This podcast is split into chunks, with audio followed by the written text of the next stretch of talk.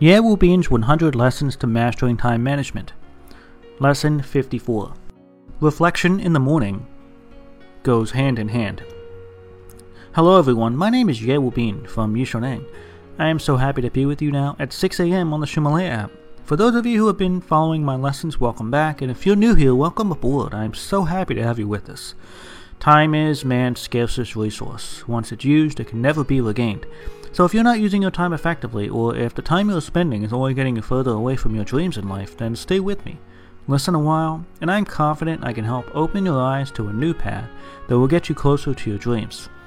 I want to remind you there are 100 classes in this album, and every class lasts about 6 minutes.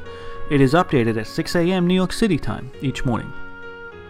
In our last lesson, we talked about the three types of reflection reflection on one thing, on one day, and reflections on life.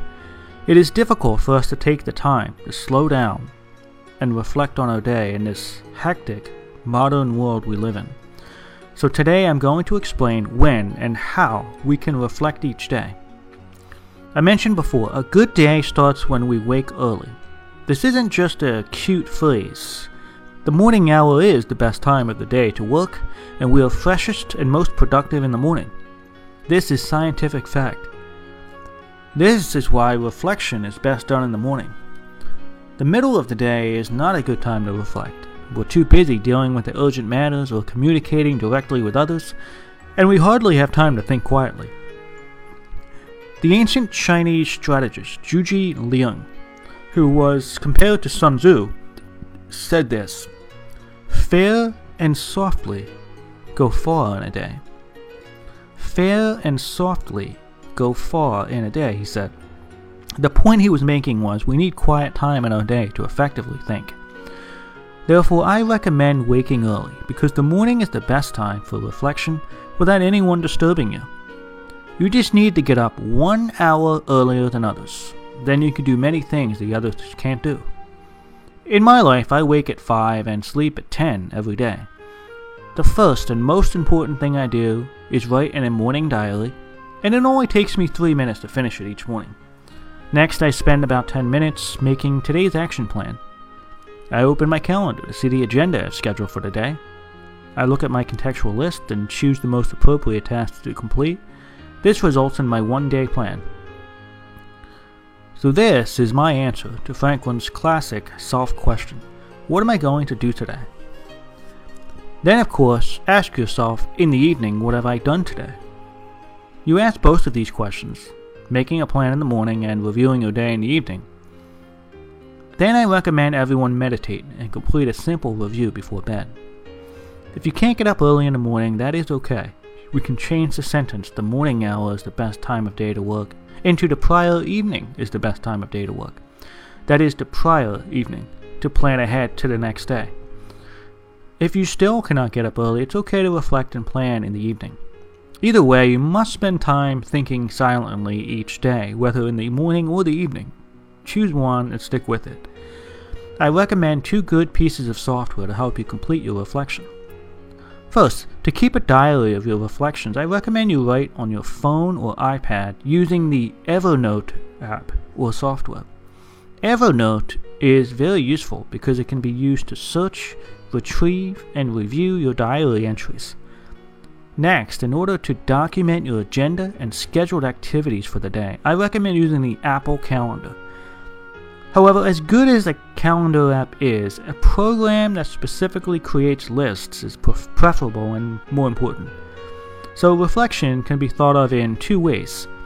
One, the note taking type of reflection, for example, writing in a diary, or two, the planning type.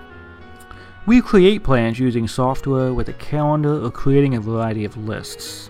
For one day reflection, we can learn from Ben Franklin. For a reflection of one thing or one day, we use software with lists, and the software must be consistent with the idea of GTD or getting things done. It must have an inbox so that it lets us put all things we collected from the brain into it, and then it must give ourselves some quiet time to consider meaning, to classify, and then to empty the inbox. Reflect, determine meaning, and then schedule the event to calendars and situation lists. resulting in the emptying of your inbox.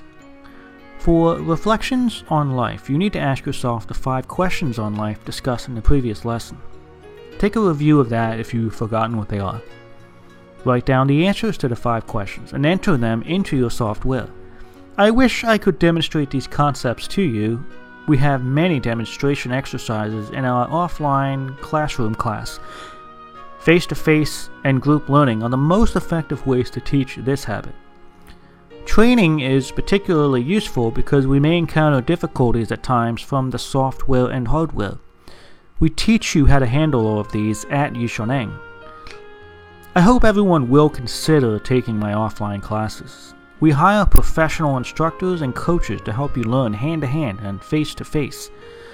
If you are unable to come to our offline classroom class, then take notes when listening to our audio teaching course and the content of our Ximalaya course will be more and more relevant and effective for you. Learning is really achieved when you do something, not just listen. If you can go further and actually teach the concept to another, you will have mastered it yourself. You'll be able to reduce and improve your efficiency and have more freedom and happiness in your life. Good luck. These audio lessons are translated by Yishoneng's partner Cece and then recorded by her husband Justin. I wish you great success today. See you tomorrow.